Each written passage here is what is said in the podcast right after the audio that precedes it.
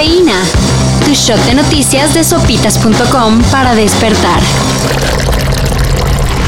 ¿Tienes miedo a los doctores? No, pero mi mamá es capaz de venir por mí para llevarme a hacer unas radiografías. ¿Es en serio? Sí.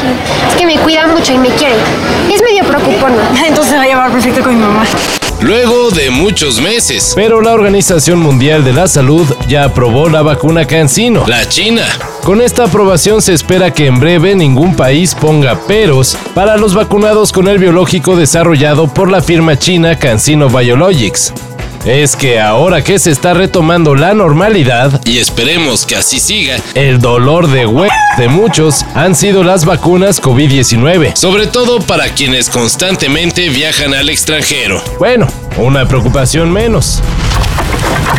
Hace unos días, la jefa del gobierno de la Ciudad de México, Claudia Sheinbaum, presumió que la CDMX logró bajar el índice de homicidios al grado de reportarse menos casos que en ciudades como Nueva York. Pero el dato es falso. Oye, oye, despacio, cerebrito.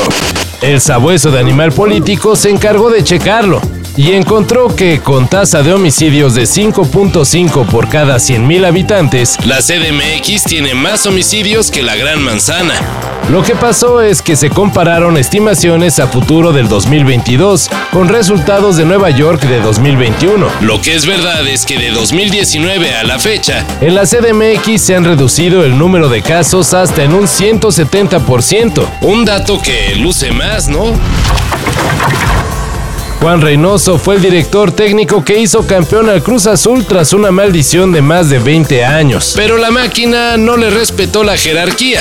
Y ayer oficializó su salida de la institución luego de una temporada no muy buena en la que fueron eliminados en cuartos de final de la liguilla por Tigres. Mira, el fútbol es presente. Y lastimosamente eh, esta hinchada se ha vuelto de un paladar negro, este, en donde no reconoce el esfuerzo de los chicos. Se esperaba que algo similar sucediera en Puebla, ya que se especuló la baja de Nicolás Larcamón. Incluso varios periodistas lo daban por hecho. Pero nada. Más allá de las opciones que, que, pudiese haber, tengo el deseo de culminar mi contrato, tengo el deseo de, de, de estar un torneo más al frente del equipo. Los camoteros seguirán con la Larcamioneta hasta 2023. Un crossover que no nos esperábamos. Temi Impala y Diana Ross unieron talentos para crear Turn Up the Sunshine.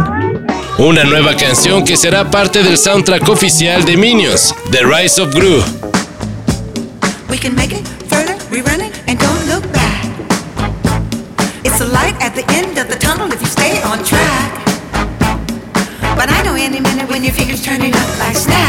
So La película se estrenará hasta el 20 de junio, pero ya pueden escuchar la canción en todas las plataformas. Psicodelia Funk con la voz de la fundadora de The Supremes.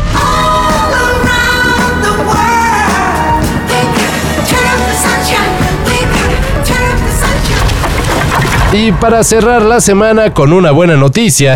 A diario trato de estar consciente de que se me ha dado la oportunidad de ser pionera, de ser la primera árbitra que tiene incursiones en, en grandes partidos, en grandes torneos. Trato a diario de recordarme que tengo esa gran responsabilidad. Karen Díaz será la primera árbitra mexicana que participe en un mundial. Recientemente la FIFA dio a conocer la lista de silbantes para Qatar 2022 y en ella figura Karen, quien por cierto ya había hecho historia al ser la primera mujer en una final de la Liga MX. Karen Díaz inició como árbitra hace más de 10 años, por lo que tuvo que dejar de lado su carrera en ingeniería agroindustrial. Le costó trabajo, pero ahora representará a México en la máxima justa del fútbol. Todo esto y más de lo que necesitas saber en sopitas.com. Cafeína. Shot de noticias de sopitas.com para despertar.